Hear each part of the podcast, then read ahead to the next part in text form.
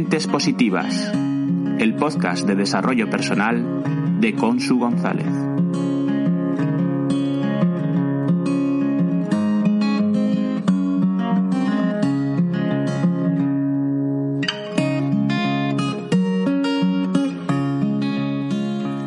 Hola, mentes positivas. ¿Qué tiene que ver una lluvia fina con el desarrollo personal? Imagina una tierra árida, cuarteada, curtida por el sol de un verano castellano. Un terreno realmente seco en el que apenas hay una, una brizna de hierba y un par de flores, minúsculas, aunque bellas por sus colores.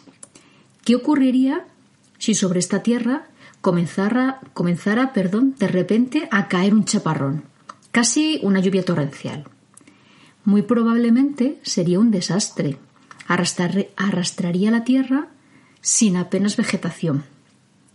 Y en cambio, ¿qué ocurriría si una lluvia fina de minúsculas gotas cayendo muy próximas entre sí y a una velocidad de caída muy lenta fuera empapando esa tierra, poco a poco? El terreno tendría tiempo de ir absorbiendo ese agua poco a poco que iría penetrando y volviendo fértil esa tierra. Esta, esta es mi forma de entender la perseverancia, de ser paciente, porque pienso que los cambios no se hacen en un solo día. Confucio dijo, dijo una vez, quien mueve montañas empezó moviendo piedrecitas. Este símil es muy parecido. El éxito, el cambio en cualquier ámbito de nuestra vida llega efectivamente por esa lluvia fina, por ese movimiento de piedrecitas por la insistencia, por esa perseverancia que todos tenemos dentro de nosotros. La perseverancia es, es un entrenamiento de la resiliencia, de la longanimidad, de la paciencia. Es una maestra referente en desarrollo personal. Y necesita un combustible, que es la motivación. Sin ella, pienso que se hace muy cuesta arriba ser perseverante. Sin agua la lluvia desaparece. Sin motivación, la perseverancia se diluye. Una mente positiva tiene la perseverancia como bandera, porque tiene el combustible necesario. No cae fácilmente en el desánimo, ni en la desidia o, el descuido de la motivación. No. Ante un reto, ante un nuevo desafío, una mente positiva, ¿qué hace? Reflexiona y adquiere el impulso necesario para dar un primer paso. No admite rendiciones. Sí, caerse y levantarse, mas nunca, nunca rendirse. Busca, busca otro camino, otro sendero para seguir. A veces un simple cambio de perspectiva es suficiente, sin empecinarse en seguir una, una única, única, única ruta para conseguir el plana. Normalmente la perseverancia nos acompaña en la niñez y nos llaman tozudos, nos llaman cabezotas y otros calificativos que nada, nada tienen que ver con la capacidad de procurar conseguir lo que queremos.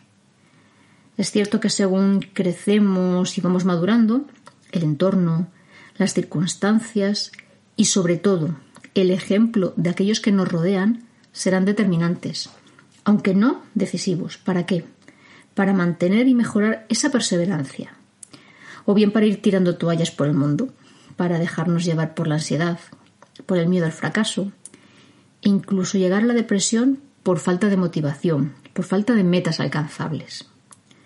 Y mantener la perseverancia no es ir lanzándose en paracaídas ante cualquier reto, o a lo loco, ala, como, sino como, como lluvia fina, ir dando pasos poco a poco para conseguirlo, aunque es cierto que unos pasos nos parecerán más seguros que otros. A la perseverancia se asocian aspectos o capacidades como la reflexión, la creatividad, la tenacidad, la paciencia de resolución de problemas, ojo, sin caer en preocupaciones sobre temas que están fuera de nuestro círculo de influencia y sobre los que no podemos actuar con perseverancia, puedes llegar o no a conseguir aquello que tú quieres. Si bien siempre estarás orgulloso de ese camino recorrido y por tanto de ti mismo, tu autoestima estará tranquila, estará alta.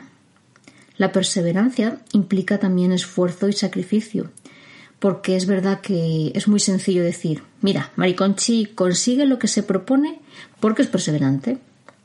Si bien pocas veces se reconoce ese sufrimiento o, los momentos complicados que cada persona pasa para conseguir sus metas, porque no siempre el concepto es el adecuado, no se es perseverante, sino que se hace la perseverancia.